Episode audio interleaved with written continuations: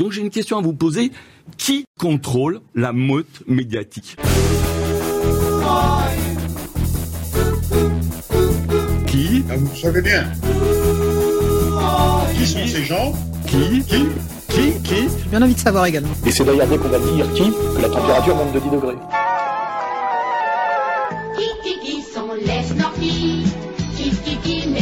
N'y a pas assez d'eux, il faut nous dire de quoi il y a trop. Qui Ben, C'est la communauté que vous connaissez bien. Je vous demande de vous arrêter. Qui a le droit? Qui a le droit? Qui a le droit de faire ça? C'est parti mon kiki. Comme disait le regretté Thierry Ardisson, chers amis, chers ennemis, bonjour, bienvenue pour cette nouvelle édition de RFM, la radio en couleur d'égalité et réconciliation. En continu, retrouvez-nous sur notre site internet. Je reçois aujourd'hui pour cette nouvelle édition, donc c'est parti, mon kiki, l'émission des pronoms interdits. Je reçois au micro de RFM euh, Youssef Indy, Alain Soral Xavier Poussard, directeur de la rédaction de Faits et Documents. Chers amis, bonjour à tous. Bienvenue. Euh, nous allons aujourd'hui consacrer cette émission. euh, on- on- il y aura deux parties. Une première partie, les actualités qui ont re- retenu votre attention ces derniers jours, et ensuite on s'attaquera au dossier euh, de ce magazine. Euh, donc on parlera cette fois politique, actualité politique. On parlera de la candidature d'Éric Zemmour, Alain Soral, à tout seigneur tout honneur. Est-ce que vous avez ces derniers jours retenu une actualité, euh, voilà, qui a accroché votre attention, quelque chose que vous voudriez nous nous, souligner dans l'actualité de ces derniers jours? Oui, bah, c'est directement en lien avec le, sujet Zemmour. C'est que Zemmour a été relaxé au tribunal. Il était envoyé pour euh, une, genre une incitation à haine raciale. Et en fait, il a été relaxé puisque le tribunal a jugé qu'il ne mettait pas en cause la totalité des musulmans, mais seulement une partie. Alors, ce qui est assez intéressant, c'est que moi, j'ai toujours essayé de distinguer au tribunal et, et dans mes allocutions les juifs du quotidien et la communauté organisée. Et j'insiste bien pour dire que les manipulateurs sont une minorité à l'intérieur de la communauté, puisque comme vous le savez très bien, le CRIF par exemple, qui représente cette ligne que je critique, le CRIF ne représente officiellement qu'un juif sur six. Et j'ai systématiquement été condamné en disant vous amalgamez tous les juifs. Donc c'était malgré les efforts que j'avais faits. Alors que Zemmour dit bien il n'y a pas deux islams, il n'y en a qu'un. Il est intrinsèquement euh, euh, belliqueux. Euh, L'islam et l'islamisme, c'est exactement la même chose. D'ailleurs, Vous ne faites plus la différence entre je ne l'ai l'islam et jamais faite l'islamisme. moi, mais Donc il amalgame bien tous les musulmans. Mais il est relaxé en disant qu'il fait la nuance, alors que cette nuance, il fait un gros effort pour ne jamais la faire. Ce qui veut bien dire que euh, la justice aujourd'hui nous envoie un signal quand même assez fort, c'est que Zemmour a le droit de déclarer la guerre aux citoyens musulmans de France de façon assez frontale en étant relaxé, alors que quiconque se pose simplement la question du qui est envoyé au tribunal. Et aussi, deuxième petit sujet, non seulement est envoyé au tribunal, mais les médias, ce qui est scandaleux, mais on est habitué, procèdent déjà à la condamnation préventive. C'est-à-dire que si je prends l'exemple de Cassandre, il a bien été mis dans tous les journaux, dans tous les médias, que sa pancarte était antisémite. Or, le mot juif n'est pas dessus. Et normalement, c'est le tribunal qui, après un jugement, qui d'ailleurs doit être confirmé en appel, voire en cassation, doit dire si effectivement ce panneau était antisémite ou pas. Et donc on voit bien là que les médias mentent, trichent par rapport à leur devoir de réserve pour déjà condamner une pancarte qui n'est pas encore jugée et puis condamnée euh, comme euh, arrière arrière pensée hein. c'est-à-dire que maintenant on est dans des sous sous sous-entendus et ça ça montre bien un deux poids deux mesures incroyable c'est qu'il est interdit de poser la question qui, hein, là on est vraiment dans du Orwell, mais par contre on peut euh, dire qu'on n'échappera pas à la guerre civile face aux musulmans en étant finalement relaxé avec en plus des associations euh, parties civiles qui s'étonnent en fait de cette impunité de Éric Zemmour. Donc voilà, aujourd'hui, si on veut avoir le droit de critiquer les musulmans de France ou l'islamisation euh, de la France, eh ben il faut passer par Zemmour, il faut être derrière Zemmour, parce qu'on croit même que Le Gallou, qui a tenté de le faire de son côté, s'est pris euh, dans la gueule la condamnation. Donc il faut avoir l'imprimature Zemmour et marcher derrière Zemmour pour avoir le droit d'exprimer un certain agacement par rapport, on va dire, à l'immigration. En gros, ça serait ça.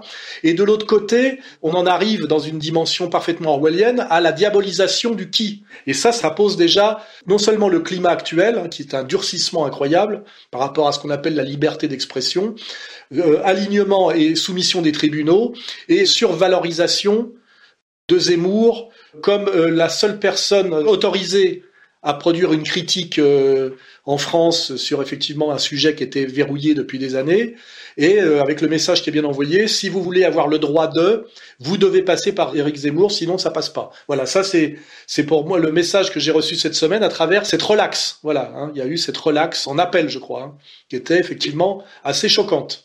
Vous avez parlé du cas Le Galou. Le Galou fait activement campagne. Je peux en être témoin, parce que je l'ai vu lors d'une conférence cet été, faire campagne ouvertement devant des jeunes gens en faveur d'Éric Zemmour, ça ne lui a pas servi euh, de, euh, de bouclier. Hein. Il n'a pas de bouclier euh, cachère euh, contre l'islam.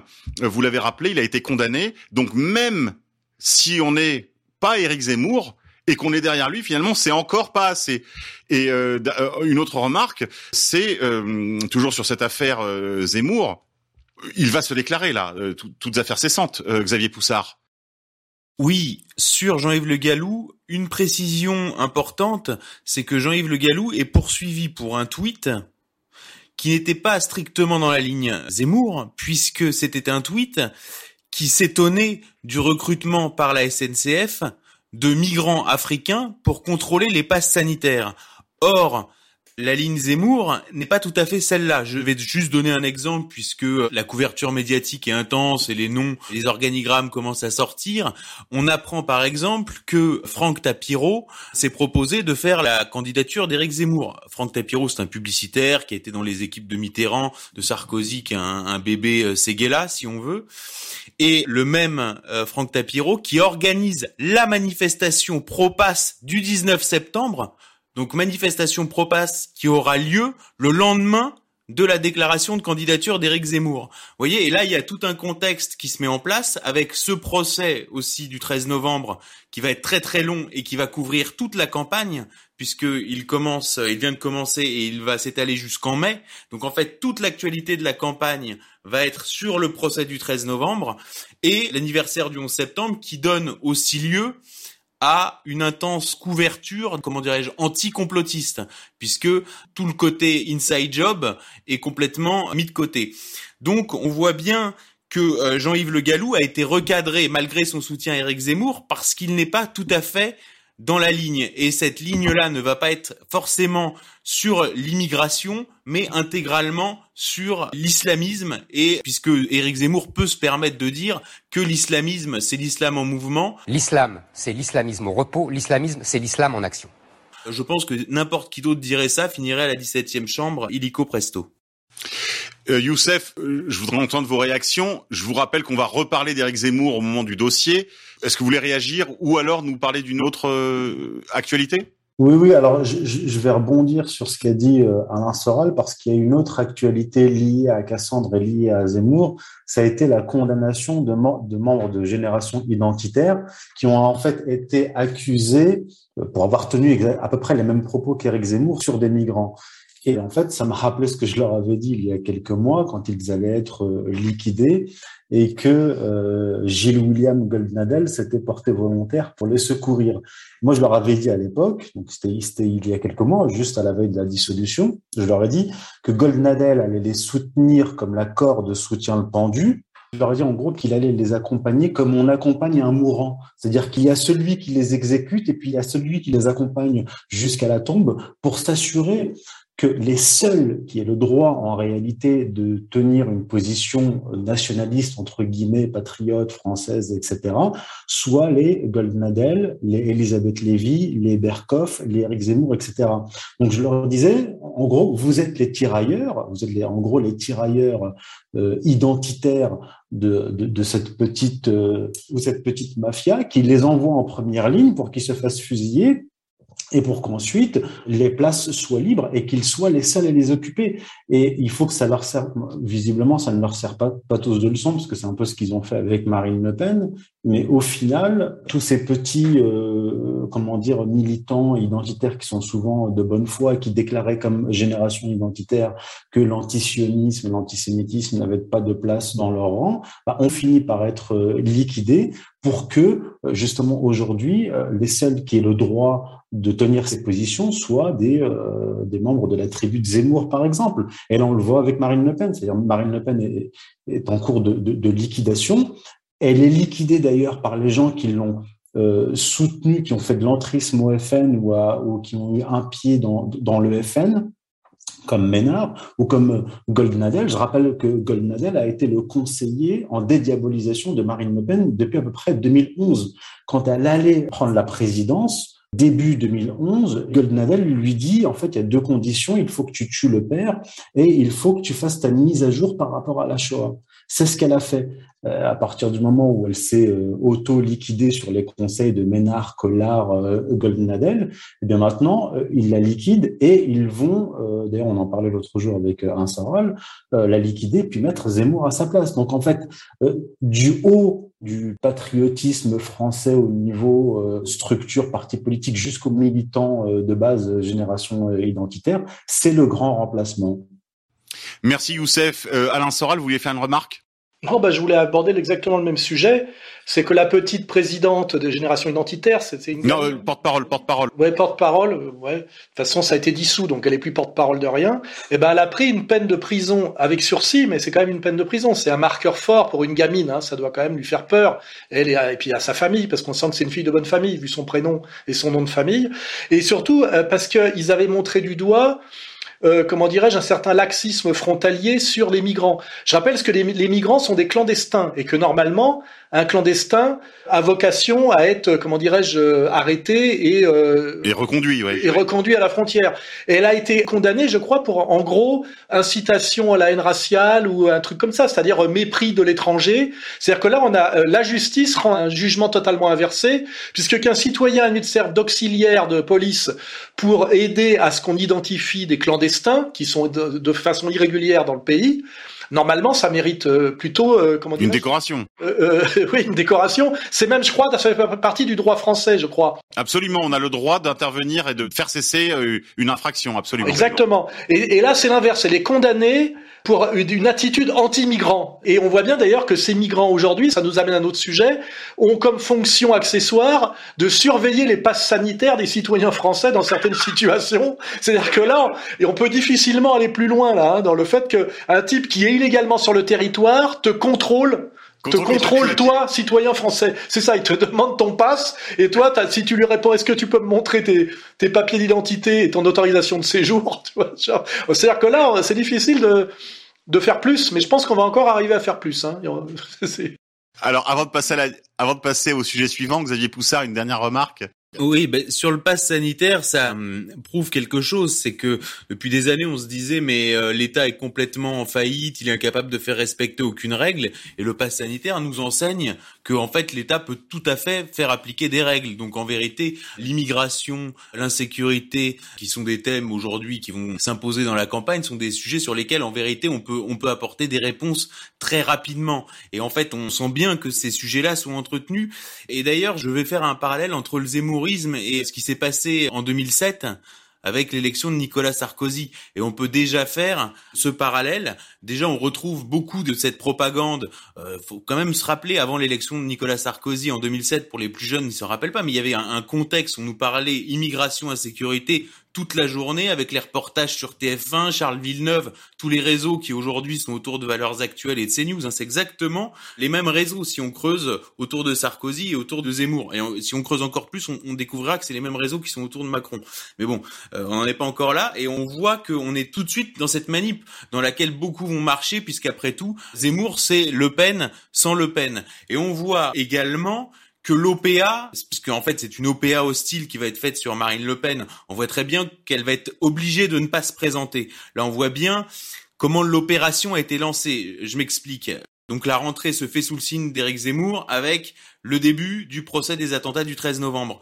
Robert Ménard, ancien président de Reporters sans frontières, lié aux intérêts américains, etc. Je rappelle, il y a dix ans, mener la guerre aux Chinois avec Daniel Cohn-Bendit, il s'est recyclé, maire de Béziers, c'est un contexte d'une droite nationale, je dirais tendance Algérie française, comme Éric Zemmour. Voilà lui publie un manifeste, une lettre ouverte aux éditions de la Nouvelle Librairie, une maison d'édition qui est quand même extrêmement confidentielle. Je veux dire, euh, les éditions de la Nouvelle Librairie, faites un radio trottoir, euh, si vous trouvez un mec euh, qui connaît, vous, vous me faites signe. Bon, donc extrêmement confidentiel. Il est invité pour présenter cette lettre à Marine Le Pen qui est très discutable, hein, puisqu'il il dit Marine Le Pen, ceux qui sont derrière toi, qui étaient avec Franco hier et avec Poutine aujourd'hui. Je veux dire, cette phrase, pour quelqu'un qui est, qui, qui, est politisé, comme Robert Ménard, je veux dire, ce sera un étudiant euh, qui fait une maladresse, bon, mais Robert Ménard, c'est quelqu'un de politisé. Euh, on peut pas, enfin, je veux dire, cette phrase, elle est, elle est, euh, elle est lourde de sens. Non, mais c'est dégueulasse, quoi. C'est, c'est d'une malhonnêteté incroyable. Et donc, pour ce livre, cette lettre ouverte, sortie dans une maison d'édition confidentielle, il est invité chez Jean-Jacques Bourdin.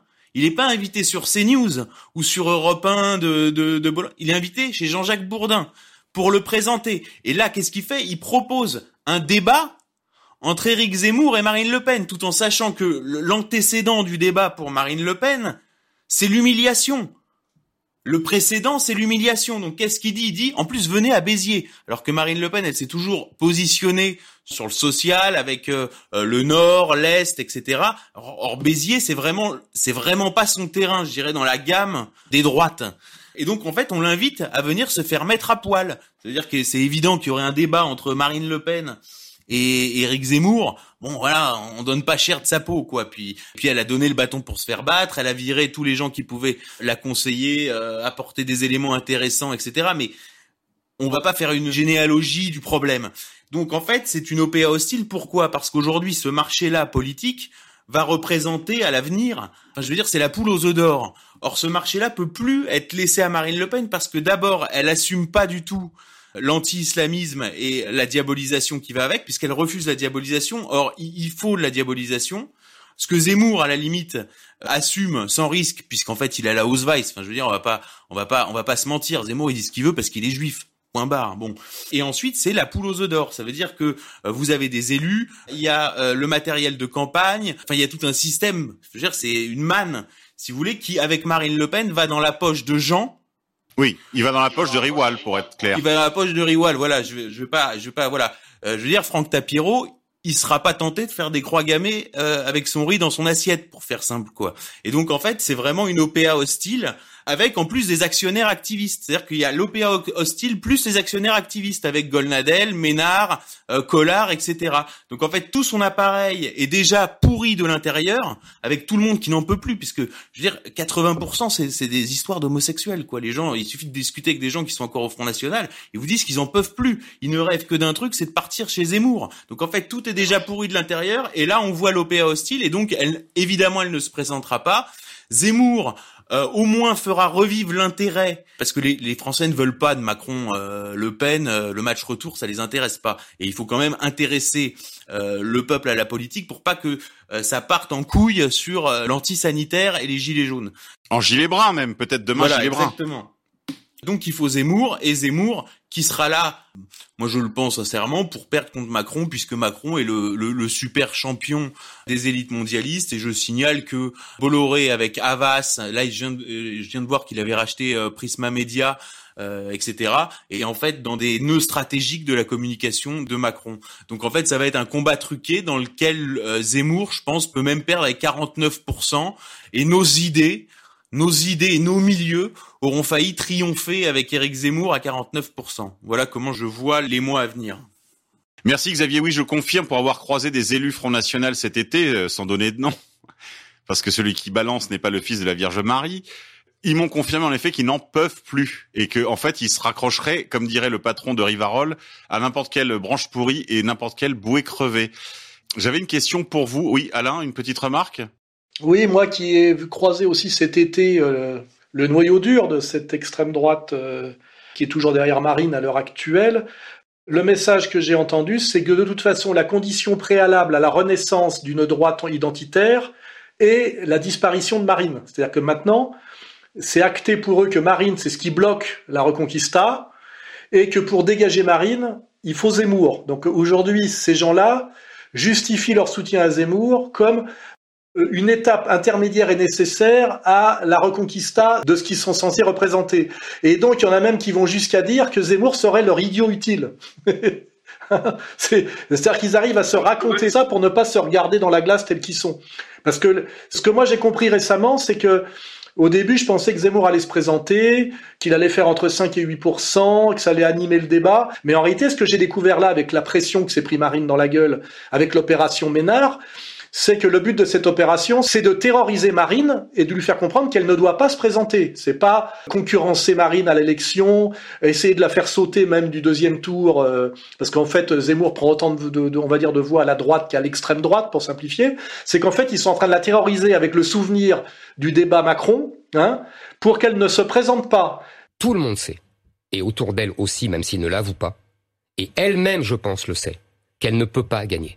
Je pense que son débat de 2017 a montré cruellement ses lacunes et a Donc elle est nulle. humilié ses électeurs. C'est-à-dire que là, on, irait vers une présidentielle dès maintenant qui serait programmée pour un deuxième tour Macron-Zemmour. Hein, c'est ça qu'on et avec l'idée que avec un deuxième tour Macron-Zemmour, Zemmour a plus de chances de battre Macron au débat pour défendre les idées d'une droite identitaire que Marine, qui a déjà été mise KO lors d'un pré- précédent championnat. hein, on est comme en boxe. On voit pas pourquoi elle aurait droit à une deuxième chance alors qu'elle s'est fait mettre KO au premier round de la dernière fois.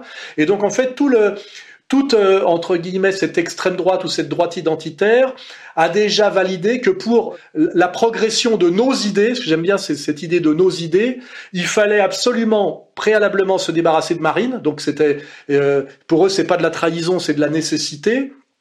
Et que pour euh, pour ça, il fallait marcher derrière Zemmour, sous-entendu je vous dis, Zemmour est euh, soit le phénomène disruptif qui permet notre retour, j'ai entendu cette expression-là, ou même notre idiot utile pour que nous revenions. Ce qui me fait assez marrer de penser qu'à un moment donné, ils vont pousser Zemmour, et euh, quand on voit la clique là de qu'il y a derrière un personnage que pour ne pas nommer pour l'instant on appelle de Coupe Rose, Enfin, moi, je l'appelle tape autour, hein, que ces gens-là, vont pousser Zemmour, hein, c'est-à-dire l'extrême droite, euh, c'est-à-dire des, parce que des, tous ces nazis d'opérette euh, issus des mouvements d'extrême droite étudiants liés à Assas des années 80, 90, euh, voilà, qu'à un moment donné, ils vont pousser Zemmour pour euh, sortir du bois. Et euh, je vais pas déflorer tout de suite l'idée, mais euh, on pourra parler à ce sujet-là comme comme exemple, comme comme modèle, euh, ce qui s'est passé ces dernières années en Ukraine. On pourra faire le parallèle hein, pour voir euh, comment ça finira pour eux. Hein. Youssef Indy, vous êtes auteur d'un livre aux éditions Contre-Culture, L'autre Zemmour. Est-ce que vous pouvez, s'il vous plaît, nous dire où nous en sommes de l'opération Z?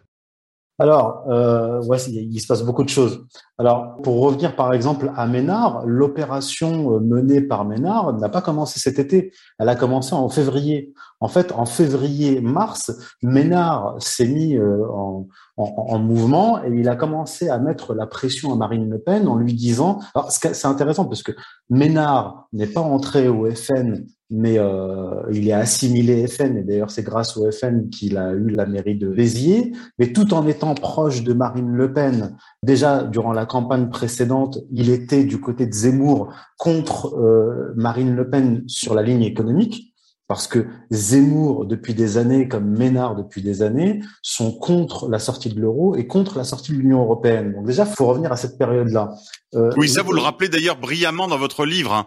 Il y a tout un chapitre sur ce sujet, sur la glissade, le glissement, le, dérapage politique d'Éric Zemmour, qui nous entretenait lorsqu'il était, euh, il avait son rond de serviette sur les plateaux télé, de souverainisme. Il, il tenait un discours, on va dire sous-soralien, marxiste, avec euh, l'immigration comme armée de réserve du capital. On se souvient d'une sorte de sous-soral télévisé en la personne de Zemmour et qui attirait du monde. Et il a capté ce monde et ensuite il a amené avec lui sur des positions très différentes. Voilà, parce qu'à l'époque, il y a, par exemple en 2012, 2013, 2014, Éric Zemmour était pour la sortie de l'euro. Parce qu'en en vérité, depuis que nous avons l'euro, nous avons une croissance la plus faible quasiment de, toutes les grandes zones économiques.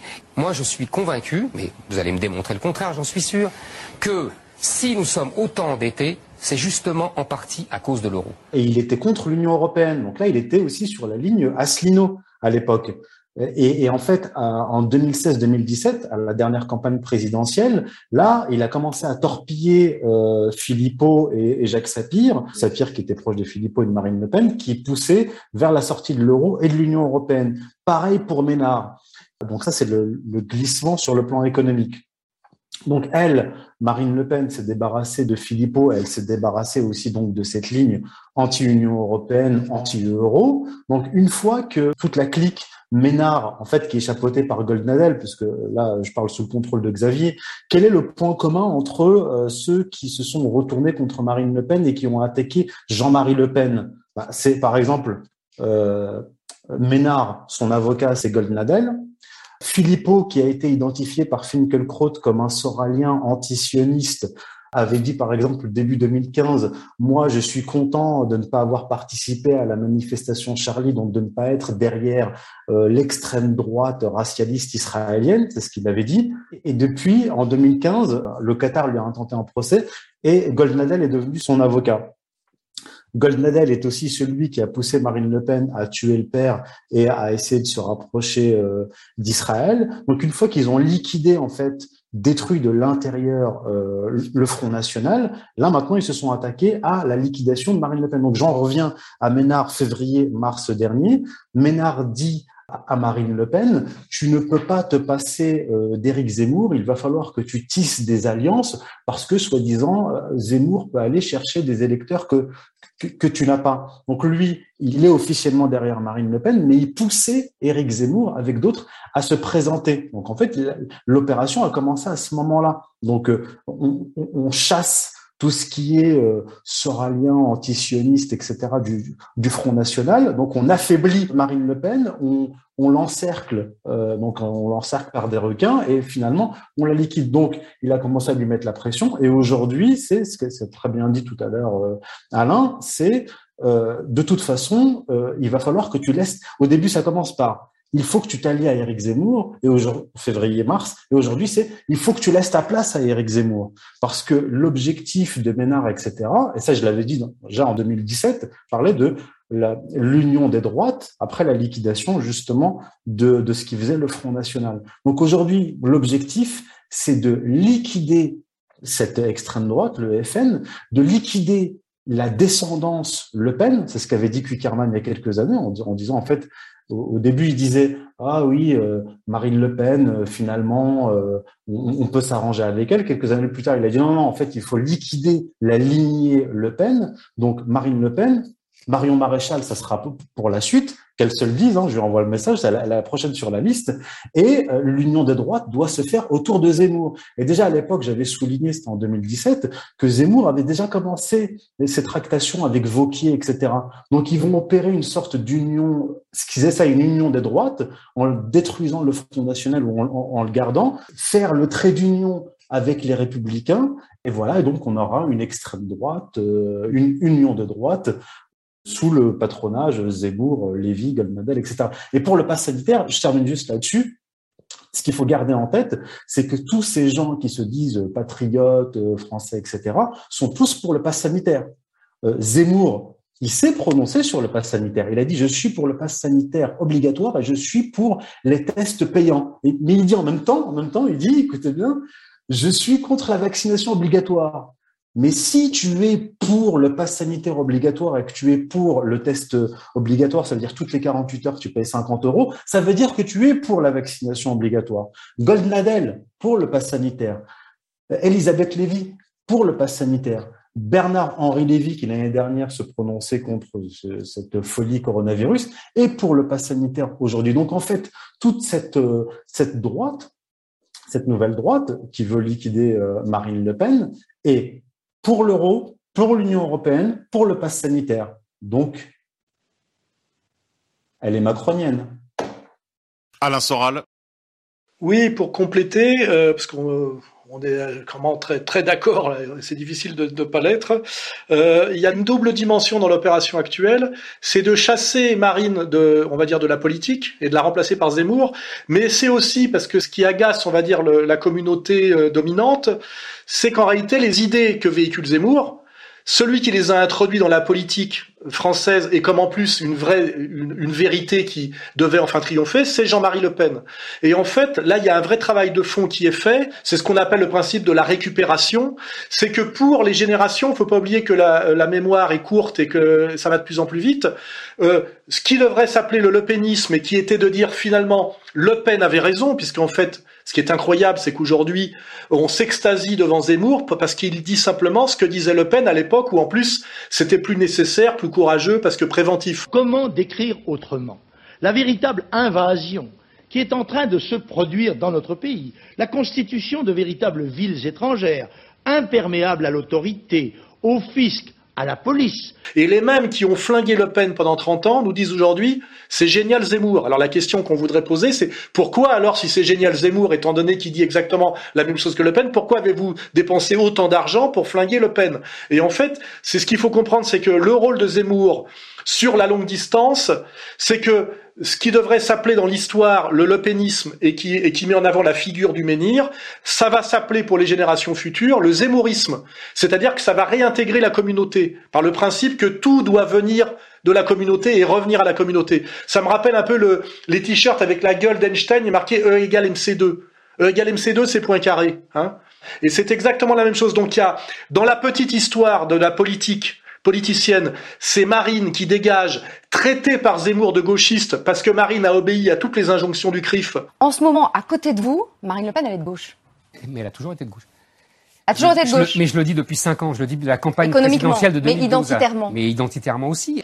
Et derrière, appeler ce mouvement qui ne faisait pas partie de la matrice globale, mais qui était un accident, c'est-à-dire le génie de Le Pen, qui crée une PME familiale, qui est le caillou dans la chaussure du système, parce que tout le reste provient de la matrice. Et que ça a quand même agacé depuis des années d'obligé de compter avec Le Pen et sa dynastie. Ce sont les mêmes intérêts égoïstes, ceux du capital anonyme et vagabond, ceux des transferts financiers massifs, de la spéculation, ceux des grandes multinationales, qui, dans le but d'accumuler un profit illimité et donc illicite, ont mis en place et imposé dans les esprits comme solution inéluctable les éléments d'un véritable complot, le mondialisme. Et là, l'opération Zemmour à un niveau supérieur, c'est que finalement ces idées qu'on va appeler euh, la droite identitaire, hein, eh ben ça va s'appeler le zémourisme et ça va revenir à la communauté. Et finalement, nous avons aujourd'hui la voix macronienne qui est une voix de centriste molle mondialiste, on va dire, hein, et puis l'alternative qui s'appelle le zémourisme, qui est la voix, on va dire, euh, nationale identitaire. Et si vous vous rappelez de mon titre Comprendre l'empire, demain la gouvernance globale ou la révolte des nations, eh ben, dans mon idée à moi, la révolte des nations, ça doit venir des opposants au nouvel ordre mondial. Hein. Et là, le coup de génie de la communauté, additionné à la lâcheté, à la bêtise de cette extrême droite la plus bête du monde, dont je ne suis pas, eh ben, c'est que même la révolte des nations, demain, au cas où il faudrait en passer par là, parce que par exemple Trump reviendrait, ou les forces Trumpiennes reviendraient aux États-Unis, eh ben, ça passe aussi par la communauté. C'est ça l'idée. Et on sort, on sort Marine de la politique et on sort Jean-Marie de l'histoire. Et ce qui est triste, c'est que Jean-Marie Le Pen est en train d'accompagner Zemmour, qui l'accompagne vers la porte. J'ai une grande euh, euh, amitié pour Éric Zemmour et une grande considération pour ses qualités de polémiste. Ce n'est pas un adversaire politique, Éric, c'est plutôt un ami. C'est ça qui est triste, c'est qu'au lieu de dire je rappelle quand même que c'est moi, toutes ces idées sont les miennes, et que Zemmour ne rend jamais hommage à Jean-Marie Le Pen, hein, jamais. Eh ben, en fait, même Jean-Marie, c'est assez étrange. Hein, il est en train lui-même d'accepter de se faire foutre dehors par Zemmour en disant Zemmour est formidable, Zemmour est mon ami, euh, etc., etc. Avec cette idée que j'avais de la bouche de Le Pen à l'époque où j'étais son conseiller, à l'époque de Sarkozy, puisque c'est la même arnaque que Sarkozy, et, et Le Pen disait je colle à la roue de Sarkozy parce que les électeurs préféreront l'original à la copie. En réalité, dans ce jeu frelaté de qu'on appelle la démocratie électoraliste, on remarque dans l'histoire que c'est toujours la copie qui est préférée à l'original. Parce que cette copie permet aussi, c'est la dernière articulation que je mets en place, de faire sauter le fameux arc républicain. C'est-à-dire que dès lors que c'est du zémourisme, il n'y a plus l'interdit du Bnebrit. Et c'est pour ça qu'on a tous les collabos à la Le Gallou aujourd'hui, parce qu'en réalité, eux, ils ont compris qu'ils avaient été tenus en dehors de la politique par l'exigence du Bnebrit qui s'appelait l'arc républicain. C'est-à-dire que la droite n'a pas le droit de collaborer avec l'extrême droite. Mais dès lors que cette extrême droite s'appelle le zémourisme, cet interdit saute et tous les mecs pensent qu'ils vont avoir le droit à leur petite gamelle. Hein c'est pour ça qu'ils y vont. C'est ce que j'appelle les ramasse-miettes de l'extrême droite. Mais là, effectivement, on peut redonner la parole à, à notre ami Poussard, il y a les tapiros, etc., qui n'ont pas du tout envie de laisser à Riwal le gâteau. Le gâteau. Et ils vont, ils vont tous se faire sortir. Ils vont tous se faire sortir. Et euh, on pourra creuser d'ailleurs parce que il y a une justice immanente qui va s'exercer pour euh, tous ces traîtres là actuels. C'est que, c'est ce que je dis, c'est que d'une certaine manière, ceux qu'on a laissés tranquilles et dans l'ombre, les grands, les grands Manitou de cette extrême droite, hein, qu'on appelle coupe rose ou tape autour, eh ben, quand il faudra les liquider, c'est pas Zemmour qui les liquidera. on appellera là euh, l'aile gauche de la communauté qui sortira les dossiers qui n'ont jamais été sortis pour que les Émouriens disent est-ce qu'on est désolé, on est obligé de, mettre de la distance entre vous et nous parce que regardez ce qui vient de sortir dans l'IB. Vous voyez, c'est comme ça que ça va se passer. Merci Alain, merci beaucoup pour cet éclairage. Moi, j'ai j'ai une question un peu euh, circonstanciée pour euh, Xavier.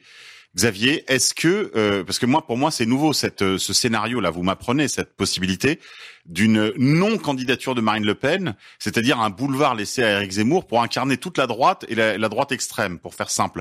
Est-ce que euh, il est possible que les dossiers de financement de partis politiques, des affaires Jeanne, des affaires des kits de campagne, des euh, emplois fictifs et tout ça ressortent d'ici les élections et que finalement Marine soit empêchée de se présenter?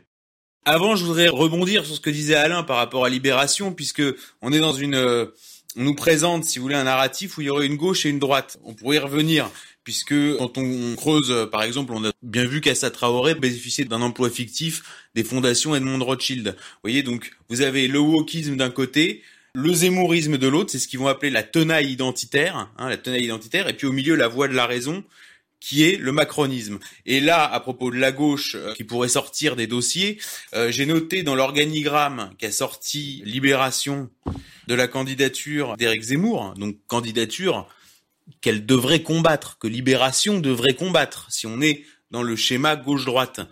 Or, euh, Libération, dont le directeur euh, Doval Font, je crois, vient directement du Mossad, hein, c'est c'est sur, sur son CV, c'est officiel, enfin on est dans quelque chose de complètement euh, nouveau. Service de renseignement militaire de Tsahal. Pas Mossad, mais c'est pareil. Enfin bon, il fait son organigramme, donc on a l'organigramme du zémourisme, et il y a un Jonathan N qui veut pas apparaître. Lui, il dit, je suis banquier chez JP Morgan, c'est moi qui m'occupe du financement, je m'appelle Jonathan N et je veux pas apparaître. Bon, tout le monde dans Paris sait que c'est Jonathan Nadler, et la presse ne révèle pas son nom. C'est-à-dire que le, le type, on respecte, si tu veux, sa, sa volonté d'anonymat, ce qui est complètement, euh, ce, qui est, ce qui est nouveau là. Et il y a un autre qui s'appelle euh, Julien Madar, qui vient de chez Rothschild, qui s'occupe de la levée de fonds. Et pareil, lui, son nom apparaît jamais. Là, ce qui est intéressant, c'est que, j'irais les, le peuple de droite, si on veut, qui est en fait la bourgeoisie, va enfin comprendre ce que les gens de gauche ont compris. Et puis les gens de gauche vont se retrouver aussi abandonnés. C'est-à-dire qu'il y avait cette fameuse phrase, tu sais, de, de Krivine, Krivine avait dit deux choses. Krivine, qui, qui présidait la Ligue communiste révolutionnaire, avait dit au bureau politique, on parle pas euh, yiddish parce qu'on a Ben Saïd qui est séfarade.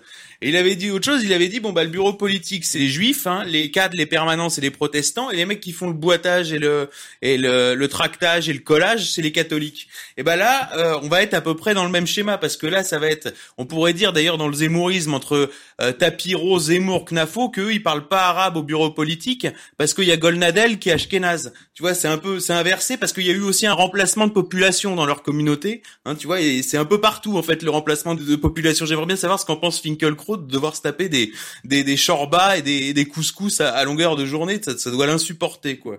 Euh, donc il y a eu ce remplacement de population et on va voir le même euh, phénomène, c'est-à-dire qu'en plus là c'est euh, des gens comme Charles Gave ou Sterrin, c'est-à-dire des catholiques ou euh, des païens, on parlait de Couperose, qui vont être priés de financer en plus. C'est ça qui est hallucinant, c'est-à-dire qu'ils ils vont financer. Donc le- celui qui contrôlera la caisse, c'est Madar. Le programme, c'est Nadler et Knafo qui contrôlent l'agenda. Et puis euh, il y aura euh, Durandin, Dupont, et puis les Versaillais qui seront tous contents. Alain Soral. Je rappelle, pour abonder dans ce sens, que Causeur, c'est déjà le cas. Causeur, le magazine d'Elisabeth Lévy, n'est même pas financé par la communauté. C'est financé par un des cadres de l'extrême droite. Je vais pas dire de qui il était le supérieur euh, hiérarchique, parce que j'ai quand même des amis encore que je veux pas balancer, mais c'est l'extrême droite dure qui finance Causeur. C'est-à-dire que euh, euh, ils financent leur propre éjection. C'est ça qui est marrant, à terme. Oui, je crois qu'il faut dire le nom. C'est c'est Monsieur. Ouais. Oui, moi c'est pas à moi de le nommer, c'est toi tu le fais, c'est bien. C'est- dans l'autre Zemmour. Hein. C'est dans l'autre Zemmour. hein. Oui, je crois d'ailleurs que je l'ai préfacé et je crois même que je l'édite le bouquin. Mais il y a des fois, je veux pas dire le truc moi-même parce que c'est des gens que je suis, que de temps en temps je croise et c'est très difficile quand tu croises à table des mecs avec qui t'as des liens, euh, tu vois, des liens humains. Euh, d'être que, que à un moment donné ça devient tes ennemis radicaux et normalement il- il- on est à la fois en train de bouffer ensemble il faudrait vraiment sortir les couteaux pratiquement parce que ces gens-là sont en train quelque part et on reviendra peut-être c'est un peu de la cuisine mais pourquoi pas sur l'histoire de la nouvelle librairie. Euh, parce que là c'est un exemple parfait. Ratier meurt. Le propriétaire des murs de la librairie qui s'appelait Facta veut multiplier par quatre le loyer parce qu'il est de la communauté. Et en même temps, Ratier, avant de mourir, se rend compte, après avoir fait un tour de table de tout ce qu'on appelle nos milieux, que les seuls qui peuvent reprendre euh, fait et documents, c'est égalité et réconciliation. Ce qui est quand même incroyable, parce que le TEP est quand même un, un mec issu de l'extrême droite païenne, etc. Et, et il faut le dire, à un moment donné, les cartons sont portés par des jeunes maghrébins avec des noms musulmans. Hein, C'est-à-dire qu'à la fin, Ratier est obligé d'admettre que pour faire fonctionner encore et sauver fait document, il faut en passer par Soral et la ligne Soral. Euh, voilà, qui fait d'ailleurs qu'aujourd'hui, on a par exemple Youssef qui est ici. Et, et ça, c'est quand même, euh, c'est très flatteur pour nous. Et derrière, il y a l'idée qu'il faut racheter une librairie, enfin changer de librairie. Et on nous présente le projet de la nouvelle librairie, genre c'est génial, une magnifique librairie en face du, du Luxembourg, Euh, c'est vraiment un truc merveilleux. Et on se dit ah c'est génial. Et puis d'un seul coup on dit oui il y a un petit bémol, simplement c'est dans l'idée d'un d'une réconciliation nationale, que, parce que c'est mon terme, euh, tu vas coexister avec éléments. Bon, je dis bon élément. Bon, à la limite, c'est pas méchant, puisque c'est une ligne historique, euh, culturelle, euh, euh, bon, qui, a, qui sent un peu la poussière. Et puis Ring. Et là, Ring, c'est directement Israël, quoi. Et là, moi, je, je dis non. Et je me rends compte qu'en réalité, je suis en train de, on est en train de se faire baiser. Ratier est à peine mort qu'on est en train de le trahir totalement. Et puis finalement, on arrive à la nouvelle librairie dont l'inauguration se passe signature du dernier livre d'Éric Zemmour, avec d'ailleurs Vincent Lapierre invité à envoyer le message j'ai quitté Soral, j'ai trahi, etc. C'est pour ça que les gens me demandent en sapis, parce que je suis pas un journaliste comme les autres en fait. Et puis aujourd'hui, on voit, pour recoller tous les morceaux, que le faux bouquin de Ménard qui invite Marine à se retirer, parce que c'est déjà une menace. Hein, c'est si tu te retires pas, on te, on te fait humilier par euh, Zemmour comme tu as déjà été humilié par Macron parce que t'as pas le niveau, ce qui est en plus vrai, c'est ça terrible. Et ben ce petit bouquin est édité par les éditions La Nouvelle Librairie, c'est-à-dire par le fameux gang qui a trahi Ratier et qui a essayé de nous foutre en l'air. Et d'ailleurs, là, tu pourras d'ailleurs confirmer, euh, Xavier, que c'est allé jusqu'à un moment donné où le fameux tapotour euh, appelé aussi Coupe Rose, dont on ne donnera pas le nom, on laissera Libé le balancer, celui-là, un de ces quatre, ça finira comme ça, a, a appelé les abonnés à De Faits Documents à se désabonner. Parce qu'on obéisse, parce qu'en réalité, ils espéraient me ramener dans la ligne de soumission à la ligne Zemmour par l'argent, en disant on vendra tes bouquins dans le truc, ce que j'ai refusé, hein, ce que j'ai refusé. Et résultat des courses, à un moment donné, ils ont même poussé en, en contactant les abonnés à se désabonner à Faits et Documents. Ce qui veut dire qu'aujourd'hui, on fonctionne sur les gens qui sont restés abonnés et sur les nouveaux abonnés. Voilà. Donc, on est vraiment là dans des gens qui ont trahi Ratier, qui sont en train de marcher derrière un type dont la fonction historique est en fait de les liquider, et qui d'ailleurs, pour les liquider, sera obligé d'en appeler quelque part à l'aile gauche de la communauté, qui balancera sur eux ce que finalement personne pour l'instant n'avait jamais balancé. Et le jour où ils vont se retrouver balancés, parce qu'ils représentent euh, encore une petite force par l'argent, ils vont vivre enfin ce que moi je vis depuis des années, hein, c'est-à-dire de non pas le, le- la vie confortable de nazis d'opérette sous protection de Publicis, parce que tout ça, j'ai tous les biscuits pour le raconter, mais d'un seul coup avec leur portrait dans l'IB et l'idée qu'à un moment donné, effectivement, la vie quotidienne devient un peu plus compliquée. Et ça, c'est, ça sera, je dirais, la, la justice immanence, euh, immanente et la morale de l'histoire, et surtout ce qui me permet de les qualifier d'extrême droite la plus bête du monde, et, et- de rappeler une fois de plus ici que, quand ces gens-là parlent de nos milieux, ces milieux-là, je n'en ai jamais été, je n'en suis pas, et même Ratier, qui était quand même le meilleur d'entre tous, avait compris que, que ce milieu-là, c'était de la merde. Voilà. Alain Soral, merci. Xavier et, et Youssef, tout de suite. Xavier, très, très vite. Oui, deux, deux précisions. Ils ont fait vraiment une, euh, quelque chose d'assez dégueulasse. Alors j'avais fait une émission avec Youssef justement pour bien préciser que moi je préférais faire une émission avec Youssef plutôt que de vendre euh, ma revue dans leur librairie. Parce qu'il faut préciser qu'il refusait de, vivre- de vendre mes bouquins qui se vendaient euh, chez Facta. Voilà, exactement. Et puis en plus, ils avaient rien compris à l'esprit de la librairie de Ratier, qui était précisément une librairie pour des gens qui ont du talent mais qui peuvent pas être exposés ailleurs, qui était une librairie d'occasion avec des éditeurs amis. Enfin, vous voyez, c'était, il y avait, il y avait un fonctionnement qui était spécifique, qui n'avait rien à voir avec l'idée d'avoir les derniers bouquins de chez Albin Michel pour avoir les auteurs Albin Michel en dédicace. Je veux dire, si tu veux avoir une dédicace de Zemmour, bon bah tu vois, il est en, dédicace dans tous les Leclerc de France. Je veux dire, il n'y a pas besoin de créer une librairie pour avoir Zemmour en librairie. Ça s'appelle euh, euh, lui lécher les couilles, quoi. Je veux dire, ça s'appelle pas autrement. Bon. Bon, le respect est mort. Euh, Xavier, termine que je passe la parole à, Youssef. Attends, j'avais fait une émission, non, non, parce qu'on va aller au bout? Du coup, j'avais fait une émission avec Youssef, tu vois, tu vas comprendre parce que je sais que c'était pote, mais je m'en fous. Alors, j'avais fait une émission Parle avec bien quand même, hein. mes potes. euh, parle, tu peux parler au passé. Hein. Non, non, mais non, non, mais attends, j'avais fait une émission avec Youssef et j'avais dit, euh, en fait, si tu veux Zemmour, mais en plus je, je retire rien, je l'ai déjà dit et je le redis, Zemmour, c'est un peu comme si, tu vois, le, le film Le Parrain de, de, de Coppola, il était interdit, interdit à la vente à la Fnac, interdit en VOD sur toutes les plateformes. Tu mets un extrait sur YouTube avec euh, Pacino ou avec euh, Brando, c'est supprimé. Le film, il n'existe pas. Blackout, ça n'existe plus. Tu vois, il était condamné, il est rayé de- des pages de l'histoire. Et que tous les soirs sur CNews, on te passe le grand pardon avec Arcadie. Isaac, tu sais que je t'aime beaucoup, alors tu m'écoutes. À Constantine, tu nous as tous bénis. Les Azoulay, les Azérat, les Fitoussi, les Pétounes, les Gozlan, les Penchétrites.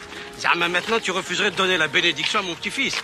Tu vois, tous les soirs, et au bout de 20 ans, t'as un merdeux qui sort de Sciences Po qui dit je suis de droite, tu dis Eh, c'est quoi ton, ton film de mafia préféré? Le mec il dit ah bah le grand pardon. Tu dis mais tu connais le parrain? Alors le mec soit il te répond ah non c'est quoi? Soit il te répond mais t'es antisémite toi. Tu vois, et c'est ça, c'est ça le zémorisme. Et j'avais dit dans l'émission du CEF, bah, j'avais dit le mec de la nouvelle droite, tu vois, de l'institut Iliade ou tous ces réseaux de merde, et bah, ce sont des types, c'est, tu les reconnais quand tu vas à la Fnac parce que c'est le mec qui achète le grand pardon, tu vois. Et donc, créer une librairie. Alors, j'avais pas ce que, non, parce qu'il faut bien aller au bout du truc. Faut quand même vraiment aller au bout du truc. Le type, il ouvre une librairie, il fait, voilà, on est les successeurs de la librairie Facta, etc. Il y avait un côté très sulfureux à la librairie Facta. Ce qui faisait le, le charme aussi de l'endroit, c'est-à-dire à la fois érudit et sulfureux. Et le type, communique là-dessus. Premier papier de l'Express, une librairie d'extrême droite, le type dit ah non mais on va dépoussiérer et puis les bouquins de Coston, non non mais c'était le fond de la librairie Facta, on s'excuse. Les bouquins de Coston, faut pas prendre les gens pour des cons, c'est des usuels. C'est des usuels. Oui, c'est comme un dictionnaire. Parce que c'est des gens qui ont peur de leur ombre. Faut bien comprendre ça. C'est des gens qui ont peur de leur ombre. Tu vois, c'est c'est des riens en fait. De toute façon, en plus Zemmour va même pas s'appuyer sur eux parce que les païens en France c'est une secte. Tu comprends? Les, La France elle est catholique. Donc si tu veux, ils seront les premiers à être dégagés. Si tu veux, les catholiques ils vont juste faire le boitage et le tractage. Les païens ils vont ils vont ils vont leur prendre leur pognon puis ils vont dégager parce que de toute façon ça existe même pas le paganisme en France. Même sur les trucs identitaires quand ils font des sondages, euh, le Christ ou Thor, euh, Thor il fait 2%. Tu vois, donc faut pas délirer. Et donc ensuite moi j'ai euh, c'est arrivé à une période où, euh, dans le cadre de Fait Documents, j'avais sorti l'affaire du palais de Macron au Maroc, dont je rappelle, je sors l'affaire, la domiciliation de la SNED, qui était encore, puisque Fait et Documents était encore domicilié dans la société de Ratier, euh, chez les parents de Ratier, c'est-à-dire un château en Normandie. Je veux dire, j'ai jamais vu un endroit aussi humide, d'accord? Je sors ce numéro-là sur le palais de Macron au Maroc, qui a un incendie accidentel dans euh, ce- cette maison normande, honnêtement, vraiment, tes copains avec une grenouille, tu vas, elle est contente. Il y a vraiment pas d'endroit plus humide, d'accord?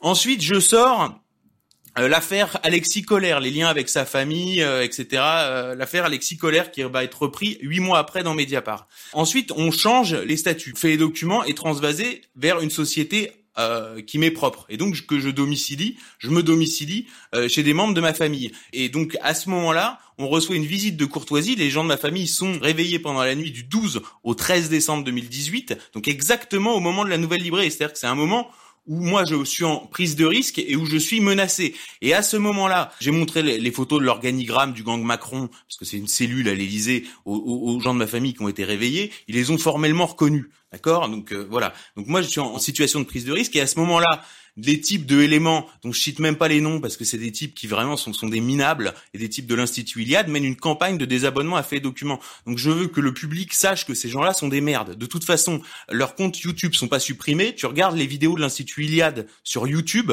c'est 500 vues. 500 vues. Et ils sont tout contents parce qu'ils ont des types genre Charles Becbédé qui était au MEDEF, tu vois. Voilà. Donc euh, c'est zéro. Il y, a, y a quelque chose d'autrement symbolique, puisque ça va te rappeler quelque chose, monsieur K.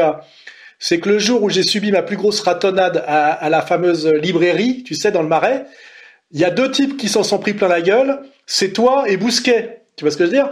Toi, t'es resté sur la ligne de, de l'honneur, parce que tu, tu te mets pas à tapiner pour les gens qui t'ont dérouillé. Tu vois ce que je veux dire? Normalement, ça se fait pas. En criant Israël vaincra, en démolissant les livres, en nous matraquant, euh, à coups de casque, à coups de bâton. quoi. Israël vaincra, Israël vaincra. Et Bousquet, qui ce jour-là s'en est pris plein la gueule, c'est vrai d'ailleurs, et qui était venu me voir parce que ça a été un de mes fans pendant des années, finit aujourd'hui en pensant qu'il a une petite existence, parce qu'en réalité, il n'y a même pas de dimension politique. Il y a juste une dimension mondaine, à être le patron de cette nouvelle librairie qui prétend euh, redonner un rayonnement au quartier latin à la droite. Et là, il faudra creuser ce sujet. Ces cons-là, toute leur misère intellectuelle, c'est qu'ils se battent pour être de droite. Et ce qui compte pour eux, c'est la droite. Nous nous reconnaissons de droite, hein. nous nous revendiquons de droite, une droite qui serait de droite. Hein. Et alors, ce qu'ils aiment dans Zemmour, c'est que Zemmour ramène la droite. Tu vois ce que je veux dire? C'est que pour eux, ils croient qu'il y a la gauche et la droite. Quoi. Voilà. Alors, alors que toute la réalité actuelle, c'est de comprendre qu'il y a les élites mondialistes contre le peuple et qu'il faudrait faire l'union sacrée du peuple. Ce qui d'ailleurs s'est déjà passé dans l'histoire. Et je crois que nos les méchants appellent ça le fascisme, hein, je crois. Mais bon, c'est un autre sujet. Et ben, au lieu de comprendre que le combat aujourd'hui à mener, c'est le peuple contre les élites illégitimes. Hein, on, voit bien, c'est gilets jaunes plus manif pour tous contre l'oligarchie vaccineuse. Et ben eux, ils foutent en l'air cette possibilité d'union sacrée absolument nécessaire à tous les niveaux, moral, stratégique, euh, parce que là on est dans la vaccination obligatoire des gosses euh, demain, hein, euh, à partir de 12 ans. Et eux, c'est, on est content grâce à Zemmour, la droite revient. Pauvre con. Voilà. La droite la plus bête du monde. Je rappelle d'ailleurs que c'est une phrase de Sartre, parce qu'à l'époque, la droite la plus intelligente du monde, c'était Sartre, justement, tu sais. L'existentialisme est un humanisme. À l'époque où le danger, c'était sur le prestige de Staline qui avait vaincu Hitler, et puis toute la, déjà la mythologie structurante du camp de concentration, il y avait un énorme prestige communiste et il fallait absolument détourner les étudiants de la moyenne bourgeoisie, y compris des jeunes filles qui accédaient à l'université. Donc il y avait vraiment un enjeu massif après-guerre. Toute cette masse de jeunes de la classe moyenne qui accédaient à l'université, il fallait qu'ils échappent au Parti communiste. Et pour ça, ils n'allaient pas y échapper par la droite. La droite n'avait rien à proposer. Elle avait au mieux collaboré et en plus s'était fait épurer la libération bêtement pour avoir subi la, naïveté d'un Charles Maurras. Ça, c'est encore un autre sujet. Hein, c'est cette droite la plus bête du monde qui paye toujours à la place de la gauche, hein, que ce soit sur la colonisation, sur la collaboration. Pourra d'ailleurs revenir avec Zemmour, le pétinisme de Zemmour. On y reviendra. Je, je pense que ce sera l'occasion d'y revenir, oui.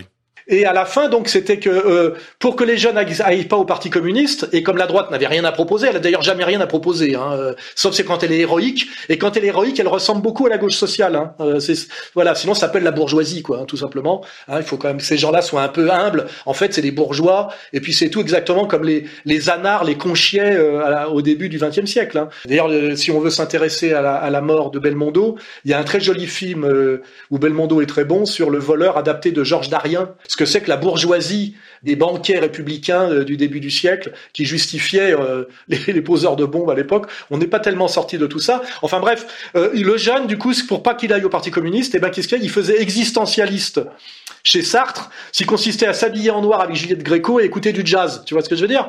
Et c'est ça la droite la plus intelligente du monde, tu vois?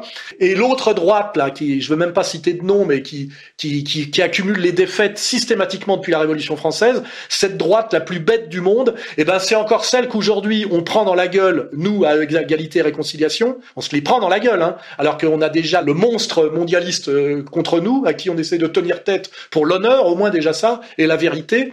Et en plus, aujourd'hui, ils n'ont rien trouvé de mieux que marcher derrière Zemmour, dont la fonction historique est de liquider euh, ce qui restait de respectable dans cette extrême droite, qui était l'épopée Front National. C'est pour ça que c'est, je veux dire, le, on peut pas faire pire. C'est euh, déshonorant, stupide, lâche.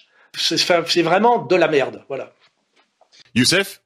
Oui, euh, justement pour ceux qui euh, qui croient marcher derrière ceux qui marchent derrière Zemmour et qui croient marcher pour la droite, euh, ils marchent en fait derrière Macron. Et c'est là où euh, ce qu'a révélé Xavier euh, euh, me, me, réjouit parce que l'été 2020, l'été 2020, c'est là que j'ai commencé à dire que Zemmour va faire campagne pour Macron. Et beaucoup de gens ne comprenaient pas à ce moment-là. Ils mais comment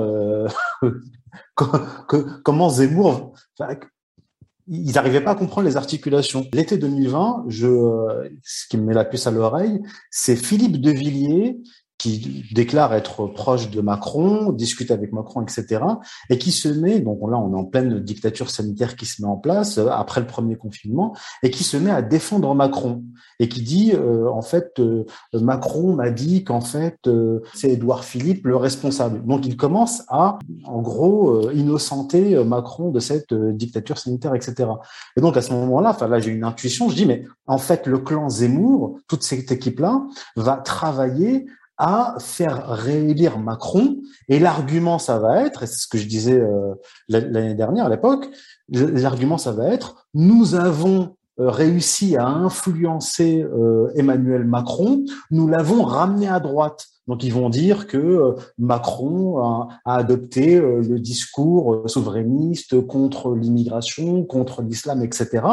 Et si Marine Le Pen s'entête à se présenter, comment est-ce que Zemmour justifiera le non-ralliement euh, au second tour à Marine Le Pen? Ça sera de dire, en gros, euh, nous avons, j'ai réussi le- à convaincre Macron d'adopter ma ligne. Et donc je disais, donc là on est toujours en été 2020, hein, et je disais, euh, euh, Macron va, va opérer un tournant néoconservateur, ce qui va permettre à Zemmour, De Villiers, toute cette clique-là, de rallier Macron. Et en fait, ce que je disais, c'est que, ce que j'explique encore dans mon livre L'autre Zemmour, c'est que le rôle de Zemmour en 2021 comme en 2007, ça, va être de faire élire, réélire le candidat du système. Et quand Xavier, là, récemment, euh, me sort les infos sur l'équipe euh, Zemmour, qui est en fait euh, l'équipe Macron, parce qu'il y a même des anciens macroniens qui ont rejoint Zemmour avec à la levée de fonds, comme l'a, rapporté Xavier, un, gars de chez JP Morgan et un gars de chez Rothschild. Je dis, en fait, Xavier vient rapporter les faits qui valident ma thèse de 2020. Et donc voilà, pour ceux qui comprennent pas ce que je disais en 2020, voilà comment ça se met en place la réélection de- d'Emmanuel Macron par Zemmour, que Marine Le Pen se présente ou pas. Et donc, si elle se présente, elle explosera en plein vol parce que ce sera la défaite. Et sur, et sur ces ruines, sur ces ruines, euh, Zemmour, euh, Vauquier, toute cette clique-là, vont réorganiser cette union des droites sans Marine Le Pen. Et en plus, je rappelle, qu'ils ont utilisé Marine Le Pen contre son père et ensuite ils ont utilisé, et là ils vont utiliser demain, la nièce Marion Maréchal contre la tante. Et une fois que Marion Maréchal aura euh, euh, accompli sa, sa mission, eh bien ils la liquideront aussi. Pas sûr, pas sûr. Pas sûr qu'il liquide la nièce, parce que d'abord, elle a changé de nom, elle est la fille de Roger Hawk, qui était un agent du Mossad, et surtout, l'école de Marion Maréchal, qui n'a aucun avenir dans une perspective Front National ou Rassemblement National, peut se sauver si ça devient l'école des cadres du futur zémourisme. Parce que c'est quand même intéressant. Déjà, Ma- Marion Maréchal a déjà fait le travail de trahison. Et je sais que Golnadel dit elle est des nôtres. Il y a quand même une dimension. C'est ce qu'il disait déjà de Marine hein, il y a quelques années. hein. Oui, mais euh, c'est un peu plus vrai parce qu'elle est pas, elle est quand même la fille de Roger Hawk. euh, Elle est pas, et voilà, le père euh, n'est pas n'est pas de la bonne lignée. Et surtout, son école là de formation de cadre ne peut avoir de sens. Il est évident que tu que tu payes pas une scolarité dans une école euh, d'une Le Pen pour ne jamais trouver de travail nulle part en tant que, que comment dirais-je, que expert politique du tertiaire. Mais par contre, si ça devient l'école de cadre des Zémouriens, quitte même à virer Marion Maréchal et à mettre quelqu'un d'autre à la place, hein, euh, Sa- Sarah Knafo par exemple, pourquoi pas hein Et ben d'un seul Oui, coup ça là- fonctionne. là, oui, là, oui, oui, oui, mais ça se fait. ça- ça- à la fin, tout le monde est remplacé. C'est ça Ben que voilà, ça s'appelle.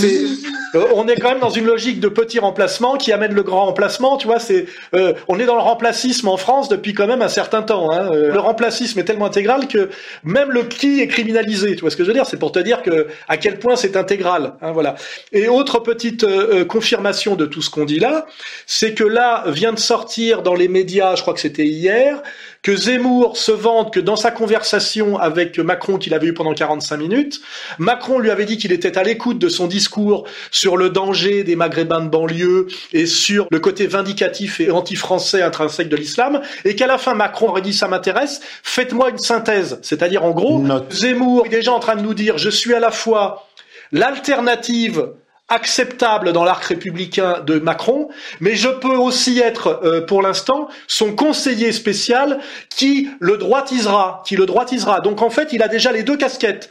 Je peux être soit son conseiller spécial qui l'amène à droite, soit le mec que vous pouvez choisir pour aller à droite sans lui, selon le contexte international, je dirais. Mais ce qui veut dire que on a maintenant le problème qu'on avait depuis des années, qui avait justifié le, la fatwa du Bnebrit, hein, c'est-à-dire la droite n'a pas le droit de collaborer avec le Front National, ce qui était insupportable parce que la droite était majoritaire quantitativement, n'avait pas le droit à cette alliance, et c'est ça son, c'est ça en fait que Zemmour, euh, l'hypothèque que lève Zemmour, c'est ça.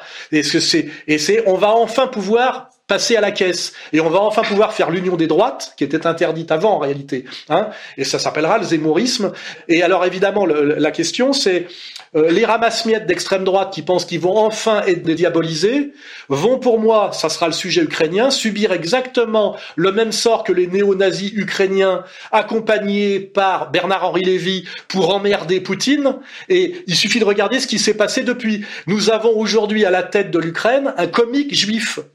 À, à la limite. Alors moi j'avais une question parce que Xavier, tu m'as pas répondu.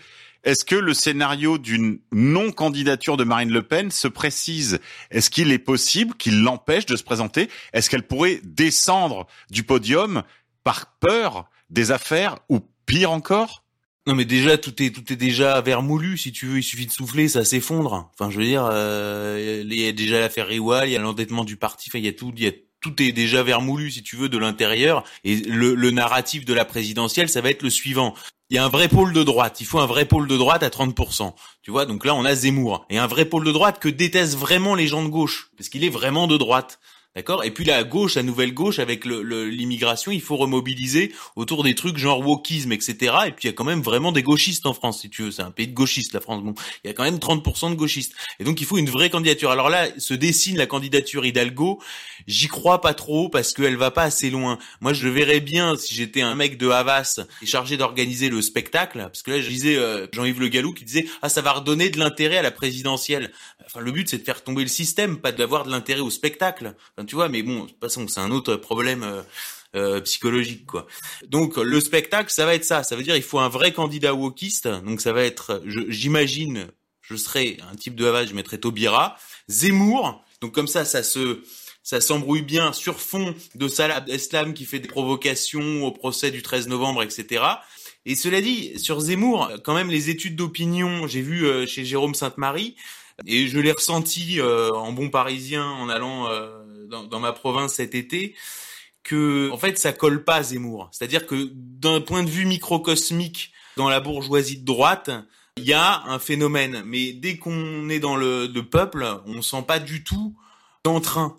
Mais vraiment pas. C'est-à-dire, j'ai vu personne me parler de Zemmour, quoi. J'ai vu les gens un peu euh, vraiment tristes d'être divisés par cette question de passe sanitaire qui divise les familles, qui divise les villages, euh, qui divise vraiment la société française et, ce pauvre pays euh, vraiment sans sans avenir, mais aucune, j'ai pas vu, j'ai personne m'a dit ah oui, puis avec Zemmour en 2022 ça va changer. Enfin, personne. Et Jérôme Sainte-Marie explique précisément qu'en fait c'est du macronisme radicalisé le zémourisme et qu'en fait il est dans une euh, comment dirais-je dans un angle mort parce qu'en fait il est il est urbain il pourrait être urbain et, et fonctionner, mais euh, il, s'adresse à des gens du périurbain qui eux le perçoivent comme un urbain et euh, comme un journaliste du Figaro et quelqu'un du système. Et donc en fait, il est dans une forme d'angle mort. Et donc je pense que tout ça est calculé euh, parce que c'est, enfin je veux dire, on est vraiment sondé quoi. Il y a vraiment des études d'opinion, euh, des parts de marché. Enfin tout ça est très professionnel. Et Zemmour précisément incarne a le mérite d'incarner un courant de pensée tout en le cornérisant. Donc euh, Taubira pourrait cornériser la gauche et puis Macron apparaîtrait comme la voix de la raison, élu pour un deuxième mandat avec des sondages qui là pour le coup sont pas les vrais sondages que reçoivent les gens aux manettes, mais des sondages bidons qui annonceront le résultat et je peux dire on peut arriver à la fin avec oui un Macron réélu à 51% face à Zemmour à 49 et le, et le spectacle aura bien vécu. Et par ailleurs Macron, faut pas sous-estimer Macron. Euh, quand il dit d'ailleurs c'est très intéressant parce que euh, l'anecdote en fait elle est drôle parce que beaucoup de gens l'ont raconté à propos de Macron. Macron reçoit un coup de fil d'un type ou le reçoit et puis à la fin il fait ah vraiment c'est passionnant ce que vous m'avez raconté, euh, je, suis, entièrement d'accord, bah vous me ferez une note. Mais il fait le coup à tout le monde. C'est-à-dire qu'il recevrait Youssef Indy, euh, ah, tu me fais une note sur l'islam et l'Occident. Euh, ah vraiment, c'était super passionnant. Vraiment, j'ai jamais rencontré un type. Enfin, c'est la force de Macron, quoi. C'est-à-dire que c'est ce type-là, Macron, et il peut embobiner tout le monde. Et en débat euh, face à Zemmour, il pourrait arriver à retourner la sauce. Enfin, c'est vraiment pas un type à sous-estimer. Alors là, Alain, il va, vraiment, il faut qu'on, là, il faut qu'on passe à la fin. Pour aller au bout du, du sujet là sur le, euh, c'est ce retour de la droite là.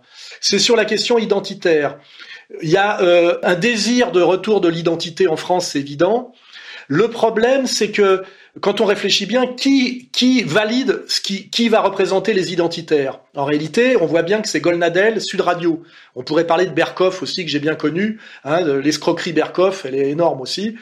Et là, il y a euh, pour moi, par exemple, si je voulais à, la marge, par exemple, parler de, de Julien Rochdy, on, on laissera Youssef euh, débattre avec lui, c'est qu'en fait, euh, la communauté dominante choisit systématiquement euh, les gens qui sont censés nous représenter et la manière dont ils les choisissent, c'est pour nous humilier. En France, pour représenter, on va dire le le le courant Che Guevara de la jeunesse de gauche étudiante française, on nous a imposé pendant des années Besancenot. Voyez et c'est vraiment une manière de nous humilier, de nous ridiculiser. Et aujourd'hui, on a droit, si tu veux, à, à, un sursaut identitaire, mais ce sursaut identitaire est validé par l'aile droite de la communauté, et c'est Papacito, le raptor dissident, Julien Rochdy est le champion de France du développé couché, ce qui est très important, couché. Hein. C'est-à-dire que même la manière dont la communauté aujourd'hui admet qu'il faut en passer par la droite identitaire, c'est eux-mêmes qui choisissent qui seront les champions de la droite identitaire et quelles sont les idoles qu'on aura le droit d'admirer. Et dans leur choix, c'est encore une manière de nous humilier, de se moquer de nous. Parce que pour moi, Rochdy, c'est comme Besancenot, c'est pareil. C'est une manière de dire, vous voulez un champion, vous avez droit à celui-là. Et celui-là, il a été choisi pour bien nous ridiculiser. Et c'est ça qui est euh, très douloureux dans cette histoire, ou assez drôle d'ailleurs, ça dépend de d'où on se place. C'est la manière dont les gens qui nous dominent là, et qui sont vraiment des génies de la manipulation politique, hein, arrivent systématiquement, quoi qu'ils fassent, à nous ridiculiser, à nous humilier et à nous maintenir euh, dans la cage, quoi. Hein, voilà. Et c'est ça que je voulais faire remarquer. On, on s'amusera peut-être à creuser qui est Papacito, hein, faire euh, voilà le CV, qui est le Raptor dissident, euh, qui est euh, bon bah Julien Rochdy, je pense que tu feras le boulot la prochaine fois, et puis aussi l'autre là, le champion du développé couché, c'est quand même balèze comme symbole. Hein. Le mec c'est censé être une force de nature, il développe mais couché. Et tout ça, c'est tamponné Golnadel, Sud Radio, Berkoff. Et puis, euh, quand il y a un petit identitaire, à la limite, qui a un peu de moelle et qui fait un truc utile, ça, c'est à la limite les mecs de génération identitaire qui avaient monté l'opération, je crois, dans les Pyrénées, eux, ils sont promis à la prison. Et d'ailleurs, il y a aussi un, jeune que je respecte qui est à l'Avarium à Angers, qui est aussi en ce moment en train de purger de la prison ferme. Et eux, en général, ils ont un bon profil, hein, de identitaires sociaux, euh, avec en général une culture catholique et une vraie virilité bien employée. Ces gens-là sont massacrés systématiquement. Et avant, on nous vend des spécialistes du YouTube game sur l'avenir du surhomme zémourien. Ça, c'est un sujet qu'il faudra qu'on développe. Hein, la manière, effectivement, dont systématiquement on nous impose, que ce soit à gauche ou à droite, des champions dont en fait la fonction est de nous ridiculiser. Besancenot hier euh, et euh, aujourd'hui, euh, ben, vous choisissez celui que vous voulez. Papacito aujourd'hui, voilà. Hein, c'est et c'est ça qui est, comment dirais-je, à la fois douloureux, frustrant ou drôle selon le point de vue d'où on se place. Hein. Merci Alain. En effet, on aura l'occasion de se retrouver pour développer tous ces sujets. Euh, je, prends bonne note euh, pour les prochains rendez-vous. Je voudrais rappeler à nos auditeurs que euh, vous pouvez évidemment vous procurer les ouvrages de nos invités. Commençons par le livre d'Alain Soral, Comprendre l'époque, pourquoi l'égalité, un essai aux éditions Contre-Culture, 15,50 euros seulement. Vous pouvez retrouver également notre entretien à l'occasion d'un Pourquoi tant de haine, centré sur cette publication. Je vous rappelle que vous pouvez retrouver également le livre de Youssef Indy, L'autre Zemmour, également aux éditions Contre-Culture. Je vous rappelle également que vous pouvez, vous devez vous abonner à Faits et Documents, parce que pour le prix d'un petit canard, eh ben vous aurez beaucoup plus que cela. Vous aurez une lettre confidentielle, les seules infos vraiment utiles, vraiment intéressantes, et puis quelque part de l'autre côté du rideau, de l'autre côté du miroir. Que Dieu vous garde, et puis euh, à la semaine prochaine.